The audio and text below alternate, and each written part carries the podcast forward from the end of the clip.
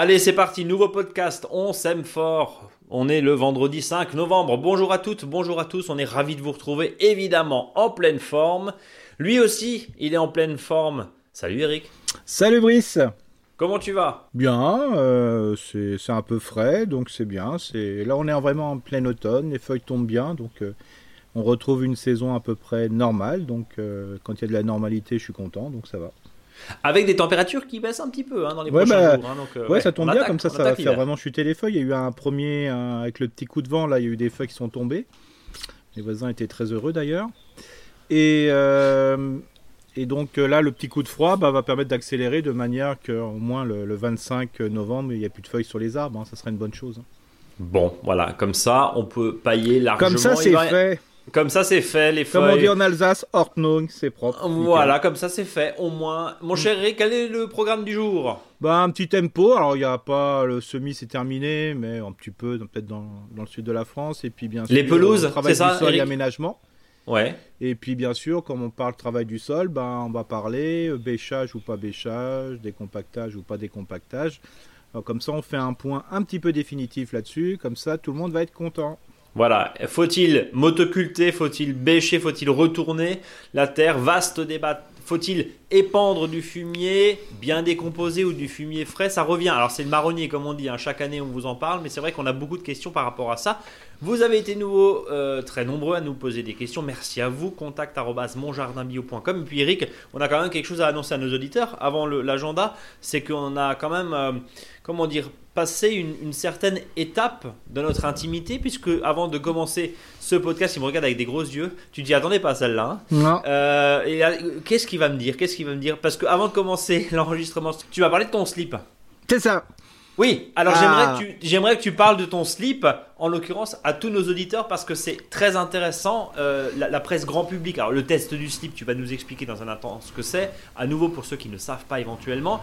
Bon, on, la, presse grand public, entre guillemets, hein, euh, bah, en parle un petit peu comme ça avec, euh, avec délectation. Explique-nous ce que c'est déjà le test du slip et après pourquoi tu vas nous parler de ton slip. Alors c'est vrai que pour les, jardiniers amateurs, mais il faut pas oublier que ça c'est valable aussi chez les professionnels. Il y a différents petits tests qu'on peut faire et notamment le test du slip. Alors il y a le test Lipton aussi, bon on pourra en parler aussi par la suite, hein, mais j'aimerais bien montrer des, photos de résultats, comme ça nous on est toujours dans le concret hein, sur le podcast. Donc le, principe c'est déterminer si vous avez un sol vivant ou pas vivant. C'est-à-dire que bah, le fait qu'il y a une belle dégradation du slip, hein, c'est pour ça que l'objectif c'est que quand on met un slip dans le sol et deux mois après, ou trois mois, il ne doit plus rien rester à part euh, l'élastique. Euh, ça montre que vous avez une activité forte. Donc ça, ça permet de le faire dans votre jardin, de différents endroits, et comme ça, vous êtes sûr que ça marche bien. Donc le principe, c'est d'enterrer un fer de bêche, hein, donc 30 cm, un slip en coton, bio si c'est possible, sans élastane, parce que j'ai eu un... Il y avait un petit peu d'élastane dedans, bah, le, slip n'a pas bougé. Donc j'étais un petit peu inquiet, mais c'est assez intéressant. On mettra d'abord une photo, je l'enverrai hein, sur le, blog euh, la photo donc du résultat. Donc ça, ça va vous permettre vraiment de savoir si vous avez une forte activité dans le sol. Voilà, donc la dégradation, en fait, il faut au bout de combien de semaines, Eric? Au bout de deux mois, deux mois et demi, ça doit être fait. Oui, donc le, le, slip, il doit plus y avoir de slip? Non, c'est ça. Sous réserve qu'il y ait du coton, hein, que ça soit un slip en coton, C'est ça, c'est ça.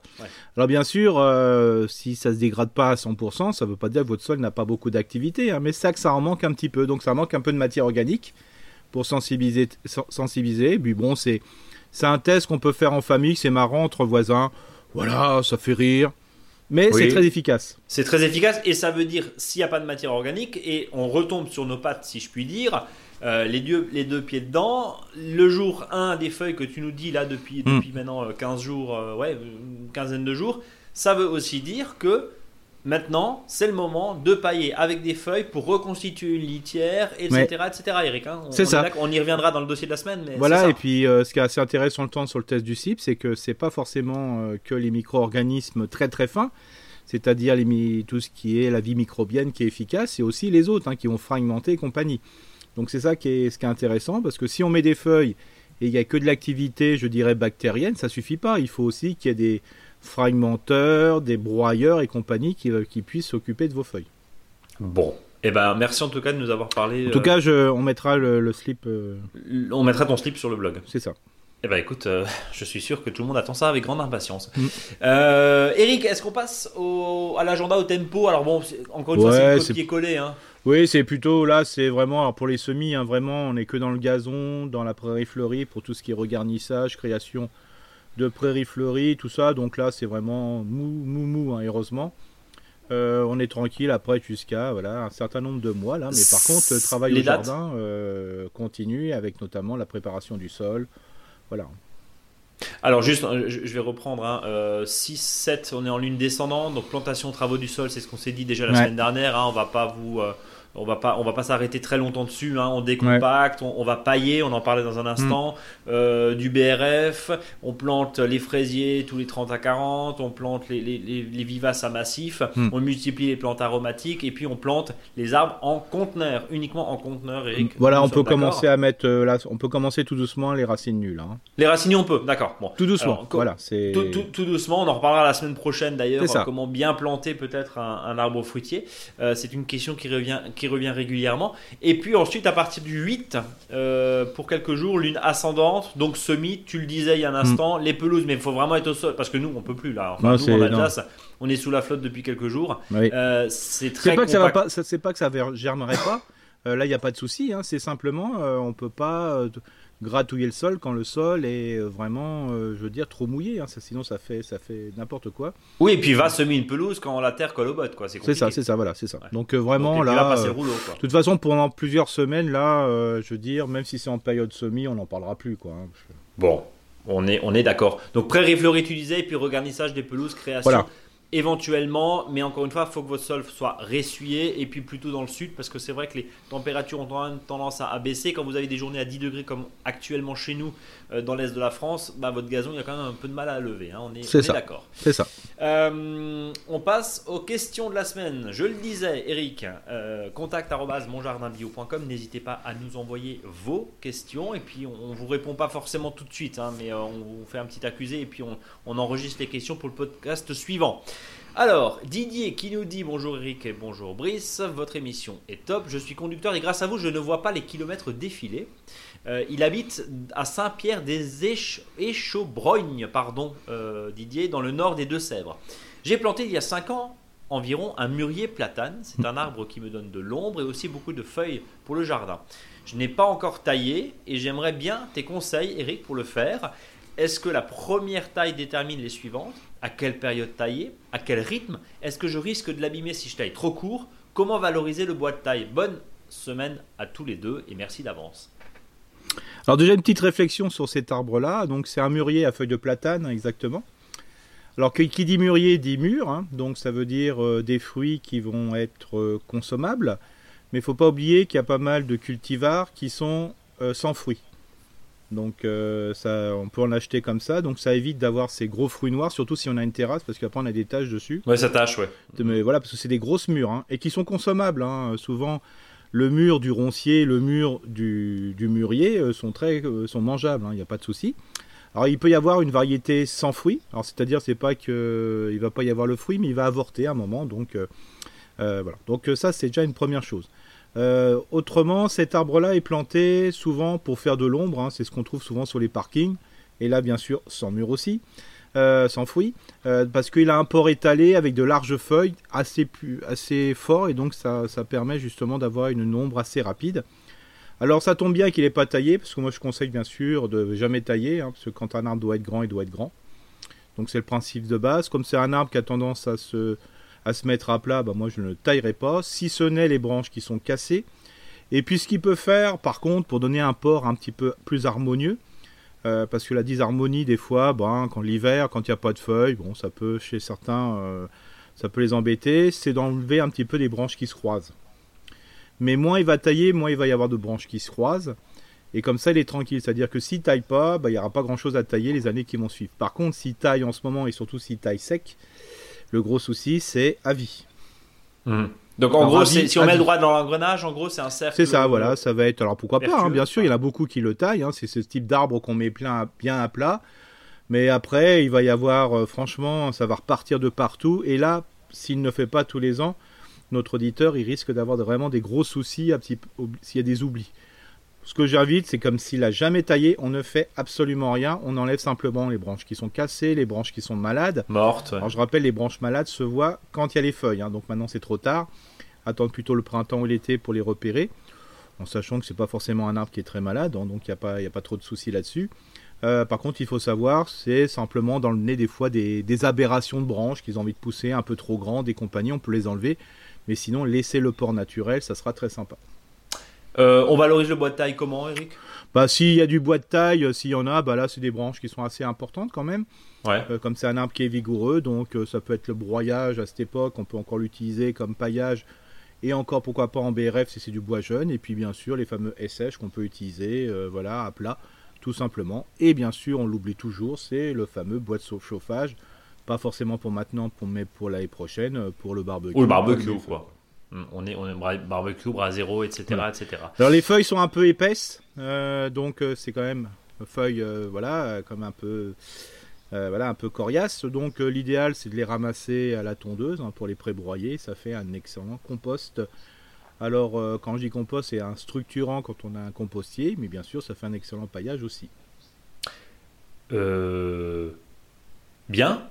Oui, c'est bon. Merci en tout cas, Eric. Euh, voilà Didier. On passe à la question de Ségolène qui nous dit Cher Eric, cher Brice, j'ai découvert votre émission cet été et je l'écoute dès que je peux. Je la préfère à tous les journaux d'information possibles. Moi, je lis tout hein, en l'occurrence. Hein. Bon. Pour une citadine qui n'est qu'un grand balcon avec six plantes de tomates données par un ami et un gazon bricolé par mon fils devant sa fenêtre, euh, elle nous permet de nous souvenir de la vraie réalité, celle de la nature qui vit son rythme indépendamment des nouvelles du monde, même si nous n'avons pas notre lopin de terre à nous. J'apprends énormément sur le jardinage par vos voix. C'est comme un jardin par procuration. J'adore, merci. Voilà, ça c'était, c'est intéressant en tout cas de, partager ce que vous nous dites, Ségolène. Oui, c'est important parce que souvent on nous dit, euh, c'est, nos, nos, podcasts sont faits pour des jardiniers qui ont beaucoup de jardins. Bah, pas forcément. Hein, tout, voilà, on peut trouver. Bah, on essaie d'être le plus large possible. Hein, c'est ça. Hein, exactement. On est, d'accord. Et justement, Ségolène qui nous pose la question comment fabriquer un, un podcast, oui, un compost, pardon, sur mon balcon, décidément. Comment fabriquer un compost sur mon balcon? Peut-on commencer sans une sorte d'ensemencement avec de la terre qui amènerait des vers ou des micro-organismes d'ailleurs, uniquement à partir de nos propres déchets? Ou faut-il demander un peu de terre à quelqu'un? Je voudrais éviter d'acheter. Et faut-il un conteneur de volume minimal pour que cela se pour que cela marche, pardon, je vous remercie. Alors Eric, euh, bon moi j'ai ma petite idée sur la réponse euh, à apporter à Ségolène. Euh, je vais te laisser nous donner ce que toi t'en penses. Bah, le problème du, compostier, c'est n'est pas la décomposition, la décomposition de la matière organique, c'est ce qui va en résulter. Hein. C'est-à-dire que faut pas oublier que dans les déchets il y a beaucoup de d'eau. Oui. surtout si c'est des déchets de cuisine, hein. il y a des déchets qui ont plus de 90% d'eau, donc ça veut dire qu'il y a ce qu'on appelle du lixivia, c'est-à-dire du, du, liquide qui coule, quoi. Le Lixivia, c'est ça Le Lixivia, ouais. On donc euh, le problème, une crème anti-âge, mais non, c'est pas ça du tout. Non, non, non. Et donc le problème, c'est qu'il faut vraiment, euh, si vous avez un balcon, ça risque de couler, quoi. Et c'est pas forcément euh, un, jus clair, hein. donc ça peut poser si vous avez des voisins en dessous ou sur votre balcon. Alors ça, c'est un point. par contre, comme dit, quand vous faites votre compostier, si vous le faites sur votre balcon, moi je vous donne une solution qui est assez efficace, je dirais c'est de ne pas penser à faire un compostier, mais d'abord de faire un bac euh, pour mettre des plantes. Par exemple, pour vos tomates, si vous avez un bac à tomates, essayez d'avoir un, bac qui est très grand, hein, de, manière à peu près à avoir 50-60 cm de profondeur, à peu près 30-40 de large, et utilisez ce bac pour faire votre compostier, c'est-à-dire en plein milieu. Hein, si vous avez un compostier par exemple d'un mètre de long, hein, voilà, réservez 30 à 40 cm d'épaisseur et sur la bonne longueur pour mettre votre compost. Comme ça, le lixivia, donc ce fameux euh, liquide qui va couler, bah, ira plutôt euh, vers les racines, va humidifier votre, euh, votre bac. Et ça va permettre de jouer sur les deux, de tout comme à, peu près une keyhole, hein, une clé Ouais, c'est ce que j'allais dire. tu un jardin le principe de keyhole. Voilà, et donc c'est beaucoup plus simple à gérer l'ensemble. En plus, ça se décompose plus rapidement et puis ça va directement les plantes vont utiliser les ce qu'il faut. Donc ça, ça serait la, meilleure des solutions. Quoi. Rappelle-nous juste le, le hein, ou keyhole, le jardin en trou de serrure, euh, origine africaine. On met, on cultive autour d'un point central ça. dans lequel on fait en fait un compost. Hein, c'est ça, et pour arriver à ce point central, d'où la notion de trou de serrure, c'est qu'il y a un petit passage pour y aller. C'est ça. Donc euh, voilà. Euh, donc là, Là aussi, hein, Brice, on mettra peut-être une photo, hein, ça permettra euh, de, de montrer. Je crois qu'il y en a d'ailleurs sur le blog. euh, Donc, des le- Je, crois qu'il y en a d'ailleurs à à rechercher sur, euh, sur le blog Mon Jardin Bio. Ouais. Euh, je- tu, tu as fini? Oui, Oui, je, voulais compléter euh, tes propos aussi avec deux autres petites solutions. Euh, du lombricompost, pourquoi bien pas. sûr. Voilà. Euh, Lombricompost, mais, lombricomposteur. mais par contre, il faut le rentrer l'hiver. Voilà, c'est ça. Faut le rentrer l'hiver. L'hiver, et si c'est un compostier qui est. Enfin, si le balcon, le balcon est en plein sud, c'est pas bon non plus, quoi. hein. Ouais, Trop en, été, euh, les, Voilà. les verres vont, vont brûler, Alors, donc il faut euh, que ça soit vraiment. Alors la meilleure des solutions pour le lombricompostage, c'est de le faire à la cave. hein. C'est-à-dire que si vous avez euh, un endroit, une cave ou une remise euh, ou un endroit, une pièce où il y a les poubelles, par exemple, hein, euh, dans un, par- un appartement, dans un, le- habitat vertical, euh, vous pouvez mettre votre, vo- votre lombricompostage. Alors là, c'est vraiment le top du top. D'ailleurs, dans le lombricompostage, il y a toujours dans le lombricomposteur ou lombricompostier, hein, exactement le bon nom, euh, il y a toujours une cuve de récupération de ce liquide en, en bas, quoi, parce qu'il il y a toujours beaucoup d'humidité dans les déchets de cuisine. Et ça, vraiment, vous pouvez même faire un lombricompostage partagé. Voilà. Et comme c'est à la cave, bah, c'est vraiment, euh, ça pose aucun souci. Moi, Et contrairement à ce qu'on peut penser, ça ne sent pas. hein. ah, non, pas du tout.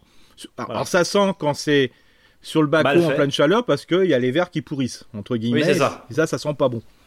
Euh, dans la cuisine, je comprends qu'il y en a certains qui veulent pas le mettre dans la cuisine. Je comprends. Dans la salle à manger ou dans la chambre à coucher, je comprends aussi. Mais euh, vraiment à la cave où il y a les vélos et compagnie, euh, ça ne pose aucun souci. Quoi. Et encore une fois, bien piloté, bien géré. Aujourd'hui, ça fonctionne très bien. Et puis, la deuxième alternative, alors on va être très transparent. Oui, on vend ces principes-là sur notre boutique, euh, évidemment, mais voilà, on vous en trouvez aussi au- ailleurs. Ouais. Euh, ça, c'était pour la petite, la, la petite parenthèse. Il y a aussi le Bokashi, le système de. Bokashi. Donc, c'est un composteur de cuisine. Alors là, pour le coup, c'est en anaérobie, donc il n'y a pas d'air du tout. C'est hermétique. Ça ne sent pas. Par contre, quand vous ouvrez, oui, attention, parce que ça.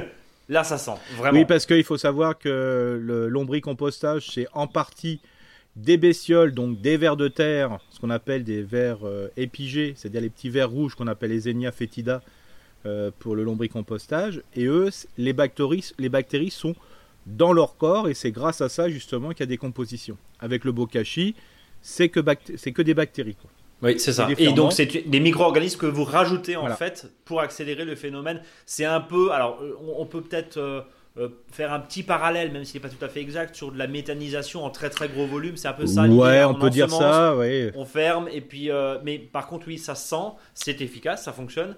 Il y a un digesta au bout de quelques semaines, mais après, c'est vrai que ça sent et puis c'est un peu moins ludique peut-être que, le lombric. euh, Mhm. euh, que le lombricompost. Et puis le lombricompost, pour le coup, c'est- une bombe quoi, par rapport à du compost classique. Ah oui. C'est excellent. Ah, c'est, hyper puissant. Hein. C'est, c'est comme si vous ramassiez, euh, je dirais, des, des turicules dans votre jardin. Là, c'est plutôt, c'est pas fait avec des vers épigés, mais avec des vers euh, anéciques et endogés. Ouais. Euh, donc euh, là, c'est voilà, c'est vraiment 10, 15 fois 20 fois plus riche que voilà, c'est vraiment très efficace. Hein. Mais bien sûr, mais là je réitère mon conseil, si vous pouvez le faire, euh, voilà, euh, quand vous, quand vous apportez votre poubelle des fois euh, en bas, bah, si à côté bah, il y a le bac, voilà, le bac jaune, le bac gris, pourquoi pas le bac brun avec le, pour le lombricompostage quoi. Bon, voilà, en tout cas, Ségolène, espérant avoir répondu à votre question. Mais voilà, un, un compost classique, c'est vrai que sur le balcon, si en plus il pleut, si en plus, voilà, ça va, ça va dégouliner. Voilà, euh, moi c'est ça, c'est pour ça que si on l'intègre Ouais. pas dans un bac de jardi, euh, jardinet, euh, ça, ça Ouais, c'est compliqué, quoi. On est, on, Mm. on est d'accord. On est d'accord. Diane qui nous dit J'ai découvert votre podcast depuis peu et depuis je suis accro. Ah Bah tiens, encore une. J'attends avec impatience ce rendez-vous hebdomadaire que j'écoute en allant au travail. Ça me fait démarrer la journée de bonne humeur. Et bah écoutez, Diane, merci beaucoup. Si au moins on sert à ça, c'est Oui, déjà pas ça, mal. ouais. Alors, euh, Diane a une question sur le compostage de surface. Tu en parles régulièrement. Euh, et d'ailleurs, tu viens de le suggérer aussi d'une certaine manière à, à Ségolène. hein, avant. Mhm. Elle habite en Loire-Atlantique, euh, en ville, à côté de Nantes. Elle possède un petit potager de 30 mètres carrés, très récent, commencé il y a deux ans. Actuellement, elle pratique le compostage de surface car elle trouve ça plus rapide. On pose en haut et hop, tout est fait ou presque. Le problème, c'est que cette année, j'étais envahi d'escargots qui considèrent que mon Mhm. compostage, c'est un vrai paradis pour eux. Mhm. Pour les années suivantes, que me conseillez-vous? Revenir à un compostage en bac classique ou continuer le compostage de surface Lequel est le plus bénéfique pour mon potager? Comment faire pour dissuader nos amis les escargots de venir s'installer là-dedans? Encore bravo pour votre travail. C'est pas un travail, Diana, c'est un plaisir. Et très bonne journée. Euh, Eric, du coup, euh, on Alors, rappelle juste le compostage de surface? Bah, le compostage en surface, c'est du paillage globalement. C'est la même chose. Sauf qu'on va peut-être utiliser les déchets, les biodéchets de cuisine. hein. Enfin, Donc en gros, on met ses, ses fans de carottes, Voilà, ses, ses ça, épluchures voilà, au-dessus et puis on laisse faire. quoi. Voilà, alors, bien sûr, un paillage de feuilles et aussi un compostage de surface, c'est un nom qui a été inventé par l'ADEME. Euh, alors ça, pour la petite histoire, euh, parce que comme je- moi je dis toujours qu'il faut surtout pas composter, mais alors bien sûr, je fais, quand je dis ça, euh, avec les, les grands organismes de compostage, ils tombent tout de suite, j'en perds deux ou trois tout de suite, hein, parce que, parce que je Bah, commence éditeur à, à parler de ça. Et je leur dis bien sûr, avant de, de composter, pensez à faire du paillage.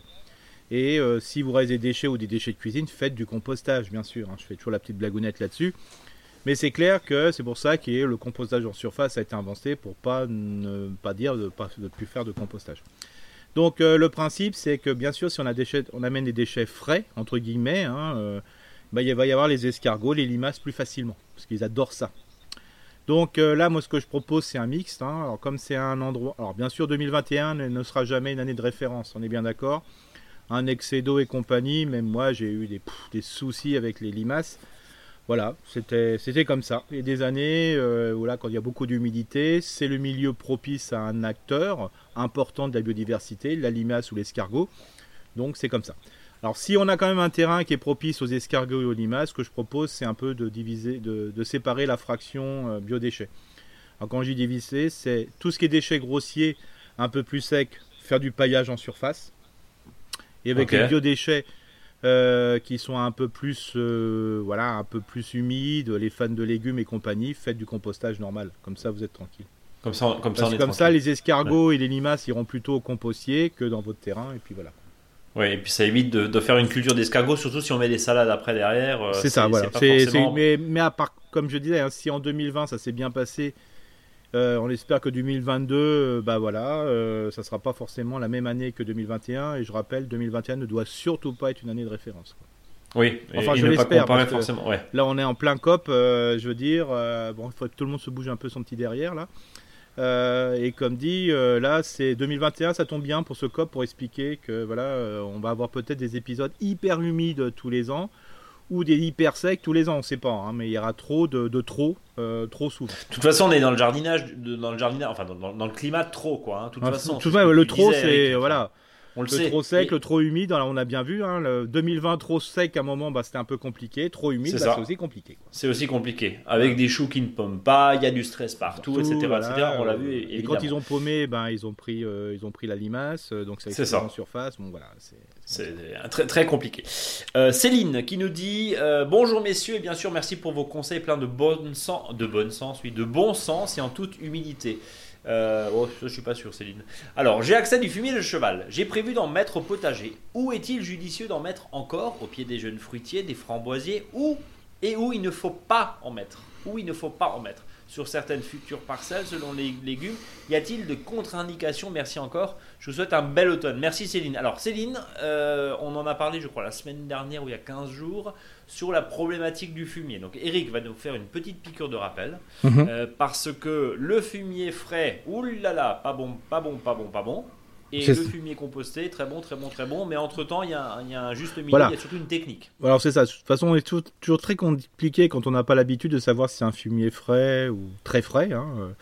Euh, alors il faut savoir que le fumier de cheval, souvent, on va le recevoir euh, souvent très frais. hein. donc, euh, alors bien sûr, ne le mettez pas auprès des arbres, tout ce qui est ligneux, évitez. C'est-à-dire les petits fruits, les arbres fruitiers, parce que ça va favoriser la pousse. Alors, sauf si vraiment les arbres ils sont maigrichons, ils ont du mal de, de démarrer. Mais gros, le gros problème, c'est que quand on leur donne trop d'azote à un moment comme ça, après ils sont très malades parce qu'ils vont être sensibles euh, aux pucerons. Mhm. Et bien sûr, euh, pour les maladies, euh, ça sera pour les uns la tavelure, le- les autres l'oïdium et compagnie. Euh, donc c'est pour ça que ce que je conseille plutôt, c'est de les mettre dans un espace qui va servir pour des légumes fruits, euh, type les légumes type ratatouille, tomate, aubergine, courgette, poivron, ou les légumes soupe de courge que vont être euh, toutes les courges coureuses comme le potiron, le potimarron. Donc là, vous en mettez un maximum, ça c'est bien. Voire, même de le mettre en tas pour cette année, un peu, un peu épais, et vous récupérez ce compost après, qui vous sera mis à l'automne 2022 euh, pour les arbres fruitiers et les petits fruits. Donc la règle, déjà, euh, Eric, on est d'accord, on composte un fumier de cheval qui n'est pas frais parce que ça aussi c'est la qui est frais, qui est frais, euh, qui est frais pardon. Euh, on ne met tous les tous les composts, enfin tous les composts, tous les fumiers qui vont arriver et qui sont trop frais, il faut les mettre déjà en tas, euh, globalement. Oui, en en va, c'est ce que tu disais. Ça, oui. ça c'est important. Alors après, euh, comme dit, euh, si ça fait 6, 8 semaines, 2 mois, 3 mois que c'est là chez l'agriculteur, il n'y a pas de souci, c'est bon. quoi. Oui, mais un truc qui sort du box et qu'on a ouvert, alors déjà, ça va être rempli de semences au niveau de la paille, donc vous allez avoir un champ de blé ou d'avoine ou de... en, général, hein, c'est le premier problème. Et puis après, si c'est juste du crottin très frais, ça c'est pire que tout, on est d'accord. C'est ça, alors... Après, euh, comme dit, hein, il y a pire, euh, il y a la poule, euh, il y a le cochon, voilà. Mais voilà, ça c'est pas très bon. Évitez de le mettre au pied des, arbres fruitiers parce que après, comme dit, ou n'importe quel arbre d'ornement, sinon après il fait des surpousses et c'est sensible aux maladies. Hein. Même si c'est du très bon, hein, du bio, tout ce que vous voulez, c'est l'excès de bouffe, c'est tout. il va s'enrhumer et quand il se rhume, c'est pucerons et maladies. Et, c'est pour ça, mettez-le en tas. Et la meilleure façon de le mettre en tas, sans perdre du terrain, vous le mettez en tas dans un endroit où vous allez avoir ratatouille et soupe de courge. Et l'année prochaine, vous le récupérez. Quoi. Voilà, donc ça veut dire euh, patience pour Céline. Quand tu dis l'année prochaine, Eric, c'est au printemps 2022 Non, automne 2022. Automne, donc un an. Oui, oui, c'est ça. Oui, il faut pas. Il, faut pas. Euh, et, du coup, là, qu'est-ce en, en, attendant, qu'est-ce qu'on peut conseiller à Céline? Bah là, au pied des arbres fruitiers, c'est que des feuilles. Hein, il n'y a pas d'autre solution. Hein. Ouais. Euh, parce que l'arbre fruitier, lui, ce qu'il aime pas, c'est les excès d'azote sur un moment. Hein, donc, euh, c'est pour ça, bah, il va falloir mettre. D'ailleurs, remarquez, auprès des arbres dans la nature, s'il y a un excès d'azote, il y a des orties qui poussent justement pour compenser l'excès d'azote qui est dans le sol pour ça qu'on a souvent des arbres, aux, arbres, des arbres fruitiers où il y a trop d'organique et notamment d'azote, il y a souvent des orties. Donc euh, le, ça, c'est un service que rend l'ortie pour dire bah, j'en ai bouffé une partie, comme ça, ça va pas trop affecter l'arbre. Bon, en tout cas, patience et surtout pas de fumier frais. Après, encore une fois, si, si, votre fumier de cheval est à demi décomposé ou bien décomposé, là on peut y aller, mais pas sur tout ce qui est ligneux. Et, si vous en mettez, euh, si vous avez euh, un compost de fumier ou du bah, tout à fait décomposé, pas plus de 1 ou 2 cm hein, d'épaisseur.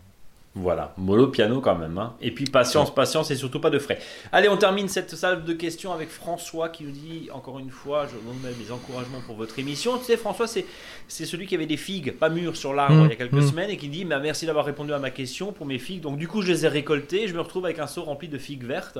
Que faire de ces fruits? Est-ce que je peux les mettre tels quels au compost ou est-ce qu'on a une autre idée de valorisation? Alors, moi, moi j'aime bien, de toute façon, tous les fruits qui sont soit attaqués, qui sont, moi, je les balance Euh, au pied des haies et compagnie, alors selon le style de, François. Hein. Euh, ça va servir, ça va être mangé par quelque, par quelque chose, hein, donc, euh, et notamment peut-être ça va être picoré par les oiseaux, ça va être, je sais pas, ça va amener de la biodiversité, il n'y a pas de souci. Mais surtout pas au compostier, tout ça, parce que surtout si le compostier est couvert, ça va sécher, ça va dessécher, ça ne se décomposera pas. D'accord. Donc plutôt euh, au, en, comment dire en paillage entre guillemets quoi. Et ça permet de me répondre là parce qu'il y a pas mal de gens entre les poires, euh, les pommes et trucs comme ça. Ouais, qui sont véreuses. Voilà. Alors si vous les mettez au compostier, pourquoi pas, mais il faut prendre une, une, bêche bien affûtée et de les couper en voilà, vous les vous les cisaillez en petits morceaux, compagnie, et vous, vous rajoutez un peu de feuilles pour que ça puisse se décomposer. Sinon, si vous en mettez plein qui sont déjà noirs en plus, mais c'est trop. Euh, Celle-ci, ça va sécher, ça va rien donner de bon quoi. Alors même si vous avez des pommes qui sont déjà toutes noires de maladie, euh, ce que je vous invite, c'est aussi de les prébroyer avec euh, le fer de la bêche. Hein. Ça, c'est vraiment le plus efficace. Hein. Franchement, vous donnez des grands coups de bêche dedans, c'est, c'est vraiment bien. 5-10 minutes hein, quand même, pas en deux coups. Quand même 5-10 minutes de coups de bêche. Et là, après, ça se décompose bien. Vous mélangez ça avec les feuilles. Ça sera le bonheur des, vers de terre, justement, les épigés qu'on a parlé tout à l'heure avec euh, la question sur le compostier, sur le lombricomposteur. Et puis il faut rappeler évidemment en compost que plus c'est petit, plus ça se décompose rapidement. Hein. C'est, on, est d'accord. Hein. Des feuilles de chou, tu arrives avec des feuilles de chou, c'est compliqué. Tu arrives avec des feuilles de chou coupées en 6, 7, 8, 10, en petits bouts, bah forcément ça va partir beaucoup plus rapidement. Oui, alors souvent on pose la question est-ce qu'il faut le couper ou non? Non, vous mettez vos feuilles, puis après votre, bêche, vous faites ça. Hein. Oui, puis oui. C'est vraiment. Oui, l'idée, oui, l'idée, on n'est on est, on est pas en train de, de, faire une salade pour les verts, quoi. Mais, mais au moins L'idée, c'est de réduire le volume, en tout cas d'éclater. Déjà, ça, se, ça permettra de, comment dire, d'être, euh, d'être assimilé beaucoup plus rapidement. Alors justement, je, poursuis le propos de François qui nous dit euh, qu'il a euh, donc deux oliviers. Sa mère a deux oliviers d'une vingtaine d'années. Elle les a mhm. plantés dans son jardin il y a six ans. il y a six ans, pardon, et se plaisent plutôt bien. Elle déménage et elle est triste de les laisser et je pense pas qu'il faille les déraciner pour les mettre dans un nouveau jardin. Euh, il nous dit il faut un bon mètre cube. Néanmoins, peut-on bouturer cet hiver afin qu'elle parte avec une nouvelle pousse? Est-ce qu'on peut bouturer l'olivier, Eric? Bah, par, euh, bah, je ne crois pas. Tu ne crois pas, Non, ça à, se rense- à- à- à renseigner euh, François peut-être auprès d'un pépiniériste? Ouais, c'est là vraiment. On sait bien que sur le podcast, quand on sait pas, on dit. On, sait On pas. dit. Oui. Voilà, c'est- j'ai jamais bouturé du, du figuier, donc on m'a toujours, j'ai toujours Non, l'olivier, l'olivier, Eric. Ah, d'oli- d'olivier, pardon. L'olivier. Oui, le figuier, ça se bouture très facilement, pardon. Euh, je sais pas. Euh, par contre, on peut faire une petite recherche, hein, euh, voilà, euh, Mm. si on veut, mais ça me dit rien. Bon, donc là, là, vous avez réussi à nous coller. Ouais. Euh, on va compter les points. Tiens, on va, c'est ça. on va on, faire. on voit bien que Bon. c'est les, deux Alsaciens de service hein, sur le sur le sur Bah oui, l'olivier. nous, l'olivier, c'est pas tellement d'ici. Il y a quoi qu'il y en a Ouais. de plus en Non, plus. non, mais on va, on, peut, on va, on va, s'améliorer. Allez, on passe au sujet et au dossier de la semaine. Le dossier de la semaine est consacré au décompactage du sol. Est-ce que j'ai le droit de m'amuser avec euh, ma bêche, voire mon motoculteur? Oh là, mon Dieu, il paraît qu'on n'a plus le droit de l'utiliser. Non, non, pas forcément, pas forcément. Eric va nous, va nous dire tout ça. Alors, Eric, euh, on parle de bêche, de demi-bêchage, de fourche à bêcher, de grelinette, etc., etc. Qu'est-ce qu'il faut savoir? Alors déjà, avant de s'occuper de savoir euh, ce qu'on va faire, il faut d'abord savoir ce qu'on veut manger. Comme ça, ça va vite régler la situation, vous allez voir. Et ça, quel que soit le type de sol, c'est-à-dire si c'est une tendance sableuse, limoneuse ou argileuse. Comme ça, il y en a pour tout le monde. Si vous êtes plutôt dans un jardin où vous avez 80, 90%, 100% dans certains jardins, euh, de légumes fruits comme les tomates, les aubergines, les courgettes, les poivrons, les piments, et les légumes euh, coureurs que sont les courges type euh, potimarron, euh, voilà, spaghetti, butternut, on ne fait rien. Ah, Ça veut dire qu'on laisse le sol Voilà. tranquille. Voilà. Alors plus on a, on va vers de la courge, euh, plus on va mettre sur ces espaces-là même des déchets grossiers. Alors bien sûr, le but du jeu, c'est pas de mettre des poutres de 15. Euh, le but du jeu, c'est de mettre Des traverses de chemin de fer, euh, voilà, que, simplement de la, de la taille. Alors quand on dit de la taille, c'est pas de l'élagage. hein. Si vous avez taillé un peu votre ON, vous pouvez les mettre. Sachant que dans l'espace euh, fruits, légumes, fruits, on peut remettre tous les ans au même endroit ces, plantes, donc il n'y a pas de, souci. Donc le but du jeu, c'est que bien sûr qu'il va faudra les planter, mais ça sera pas avant le mois de mai, donc euh, mai-juin. Donc à ce moment-là, qu'est-ce qu'on fait? On fait un trou, on mettra du compost, ou si ça fait plusieurs années que vous faites cette pratique-là sur cet espace, vous n'avez plus besoin de rien mettre du tout, parce que le sol sera tellement enrichi qu'il n'y a pas besoin de rajouter du compost et compagnie.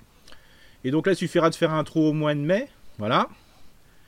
Vous mettrez du compost ou pas, vous rebouchez. Le jardin, il y aura, à cet espace, il n'y aura pas de plantes indésirables qui auront poussé parce que ça sera couvert. Et c'est fini.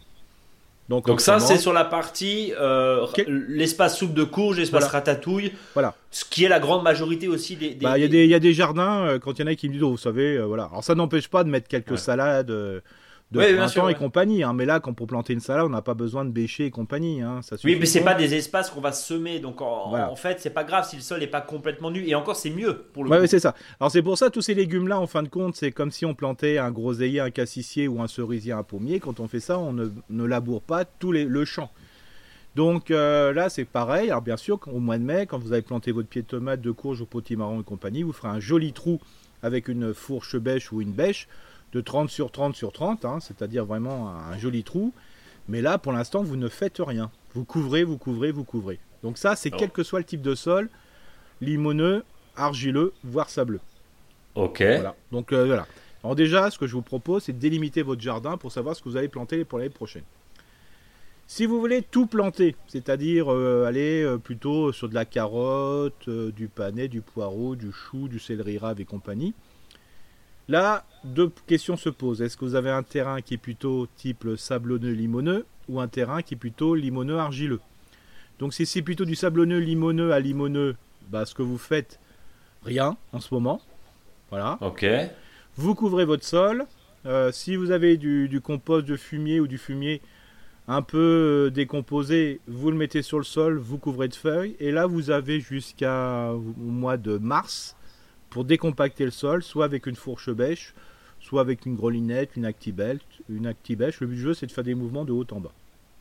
Alors juste, on, va reprendre parce que tu, tu nous disais, enfin, le type de sol est intéressant aussi. On va parler après d'avoir testé et, et parler de ton slip. On va tester euh, et on va parler du test du boudin plutôt que tu Oui. vas nous rappeler. Euh, comment Bah là, le principe, c'est que si vous avez du sol, alors faut attendre, que- s'il a plu, faut attendre quelques jours hein, quand même, que le Ouais. sol soit bien essuyé. Si vous prenez de la terre et euh, vous êtes incapable de faire une boule, c'est que vous avez un sol qui est sableux. Si vous êtes capable de faire une boule, mais si vous essayez de faire un boudin et si vous n'y arrivez pas, c'est dans ce cas-là, vous êtes sableux, limoneux, limoneux. Et si on fait un boudin, c'est un sable argileux. C'est ça, Voilà, c'est- voilà. c'est tout simple. Et donc ça veut dire que ça conditionne aussi comment je vais le traiter et ça conditionne aussi la question du fumier parce qu'on va revenir Ouais. sur, euh, sur la, la demande de Céline euh, tout à l'heure. Euh, contrairement à ce qu'on pensait et contrairement à certaines pratiques, c'est-à-dire je mets le fumier, je passe le motoculteur, hein, je pense que Eric Mm. on connaît, enfin Mm. nos- les, les plus anciens se reconnaîtront dans, dans- dans cette pratique, qui n'est pas forcément une mauvaise pratique, mais en tout cas l'idée c'est plutôt de faire l'inverse, Eric. Je Oui. je te- Bah, on met le, là, on met les- le fumier et puis on met les feuilles dessus, puis on attend quoi. Et puis on attend, voilà. Donc ça veut dire qu'il n'y a pas forcément, il y a plutôt un décompactage en mars, hein, c'est ça, c'est uniquement là où je veux semer. Ou semer ou ça, planter ce- les légumes, euh, les légumes racines ou demi-racines. hein. Oui, c'est ça. ça veut dire que mais c'est pas grave, faut pas que les gens qui, qui fraissent se prennent la tête, hein, c'est pas grave, hein. il y a des choses beaucoup plus graves dans la vie, hein, ça c'est rien du tout. Par contre, ne le faites-le qu'à un endroit où vous ne mettez que des légumes qui ont besoin de profondeur. Oui, ce n'est pas la peine de Voilà. faire ça, puisque de Voilà. toute façon, quand on plante une tomate, on plante un trou. Enfin, on fait un trou, donc c'est Voilà. pas la peine d'aller plus loin. On est d'accord. C'est ça. Donc c'est pour ça après, euh, comme dit, hein, si vous avez, euh, faut pas, faut pas oublier hein, que chez les professionnels, aux endroits ils vont mettre euh, bah, des légumes profonds, hein, demi-racines ou racines, il va être, le sol va être bien meuble. hein. Il n'y a pas de souci. hein. Donc euh, voilà, c'est pas très grave du tout. Puis euh, par contre, si vous avez un terrain qui est argileux ou limoneux argileux, c'est en ce moment et jusqu'au 15 décembre où là il faut bêcher, c'est-à-dire plutôt demi-bêcher, c'est-à-dire c'est pas la peine de retourner complètement la motte. hein. De toute façon, on- sur le blog, on vous mettra un petit schéma. Il faut simplement la basculer vers le devant ou vers l'arrière, selon sa technique, de manière que la, la- simplement la motte soit basculée pour pas que ça soit complètement retourné. Par contre, il faut le faire en ce moment pour bénéficier d'un hiver. Euh, comme ça, la motte va exploser euh, sous le, le fait entre le gel et dégel. Donc ça, c'est important. Alors, il y a un gros problème euh, sur la technique que tu nous avances là, c'est la problématique de l'humidité. C'est-à-dire que là, on est début novembre. Alors, chez nous, euh, dans l'est de la France, euh, dites-nous, vous qui nous écoutez peut-être à l'autre bout, c'est très très mouillé déjà. Hein. Ouais, c'est ça. C'est compliqué d'y aller hein, quand même. hein. C'est ça, c'est pour Donc- ça que par contre, si vous avez un sol argileux, faut pas y aller au mois de février-mars, hein, parce que s'il fait pas froid, c'est très compliqué. Alors Oui, souvent après, les gens ils disent- des mottes, c'est pas la peine. alors c'est vrai, des fois il y a des gens qui disent oui, mais ça marche quand même. Alors, ça veut dire qu'il n'y a pas un sol argileux. Ils Ouais, avaient un sol qui ça. était limoneux, parce qu'on on confond souvent le limoneux et l'argileux, tout simplement. Si vous avez un sol euh, quand vous marchez dedans, euh, quand il est mouillé et vous avez des grosses galettes aux pieds, et quand il sèche, vous avez des grandes crevasses, ça c'est souvent un sol qui est plutôt limoneux. Bon, en tout cas, si on. on- alors, tu, tu nous as parlé, pardon, hein, des semis. Bon, là, il faut effectivement que ça soit des semis, des légumes racines. C'est ça. Euh, quid des choux, notamment? Alors les choux, Euh, si par exemple euh, vous, allez, on va imaginer que vous mettez tomates, aubergines, courgettes, une petite butternut, un potimarron, quelques choux, deux trois céleris, bah là Ouais. vous avez besoin de rien faire non plus, hein.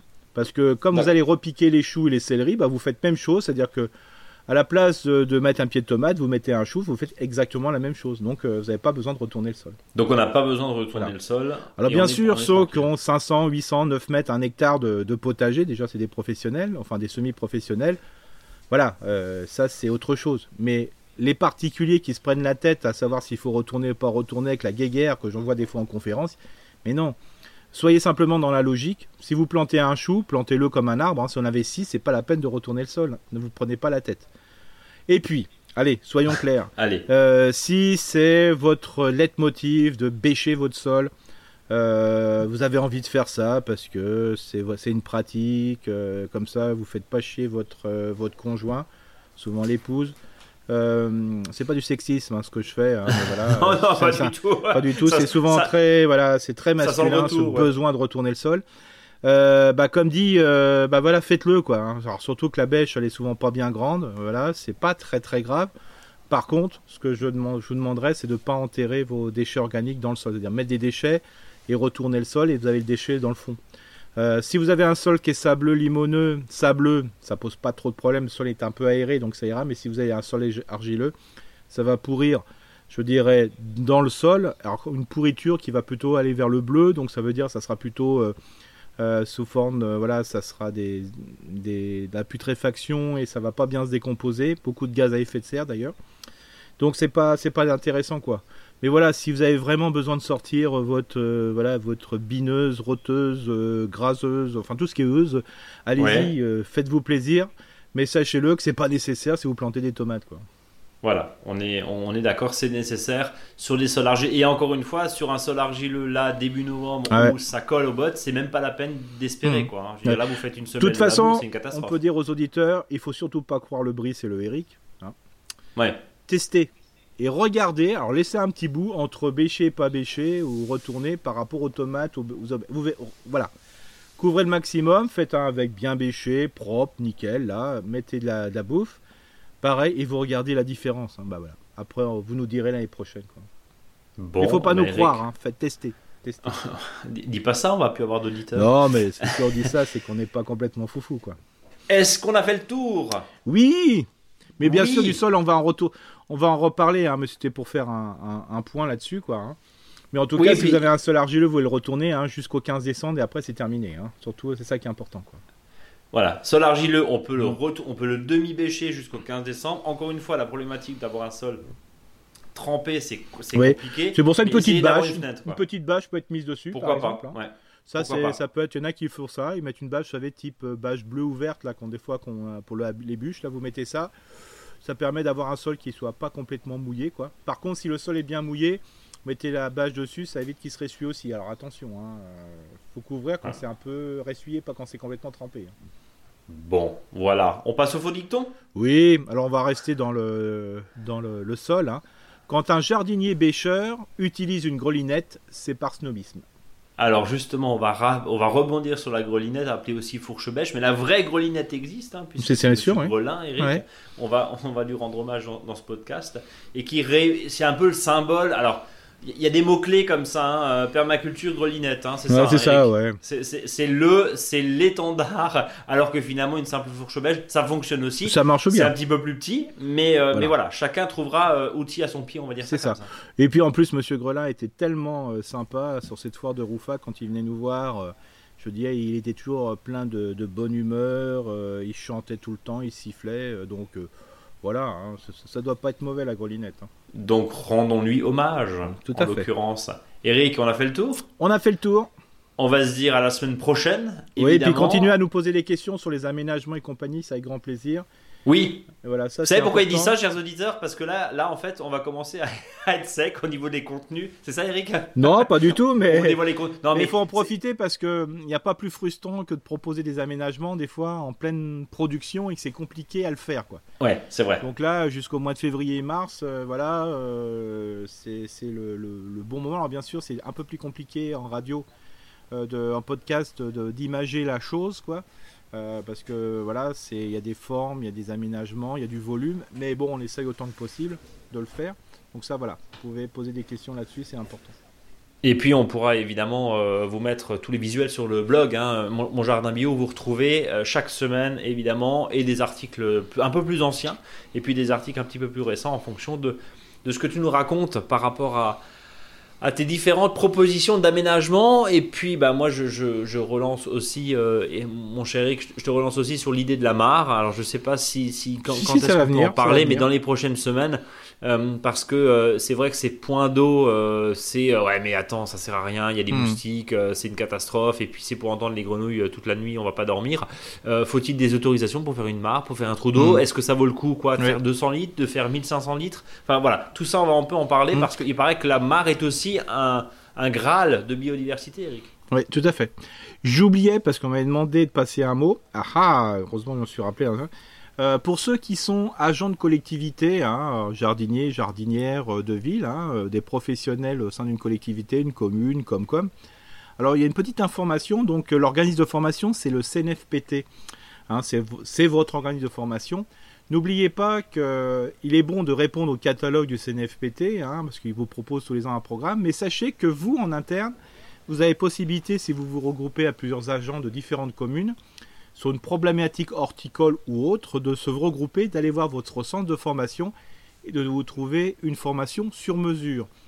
Voilà, ça c'est important parce que je sais peut-être qu'il y a des auditeurs qui sont euh, dans ce domaine-là et souvent c'est pas un réflexe qui est fait et moi je le fais de plus en plus dans mon secteur et ça c'est le top du top parce que ça permet euh, vraiment de trouver une information, une sensibilisation sur mesure. Donc c'est pour ça que J'en discutais avec le CNFPT l'autre fois et je me suis dit, tiens, c'est peut-être une information à donner. Une information, bien sûr. Voilà. Oui, parce qu'on a, aussi des professionnels hein, et des professionnels du végétal, si je puis dire, qui nous écoutent. Preuve, il y a quelques semaines, avec un, euh, ce merveilleux euh, clin d'œil euh, et d'un agriculteur et d'un agriculteur suisse, il me semble aussi, hein, de, mhm. tête. Donc ça fait vraiment plaisir de se faire écouter.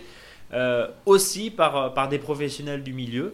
donc, donc voilà, rendons-leur hommage aussi. Eric, on a fait le tour? On a fait le tour eh ben, on va se donner rendez-vous la semaine prochaine en pleine forme, évidemment. D'ici là, trois messages le blog, le podcast, partagez, parlez-en autour de vous, mettez des petites étoiles, etc. Et puis, bien sûr, vos commentaires, vos questions, contact monjardinbio.com, contact monjardinbio.com. Un petit mail depuis votre téléphone ou votre ordinateur, on le reçoit et puis on le traite, évidemment, comme, euh, bah, comme tous ceux qui nous ont euh, écrit cette semaine pour vous. Voilà, merci beaucoup à toutes et à tous.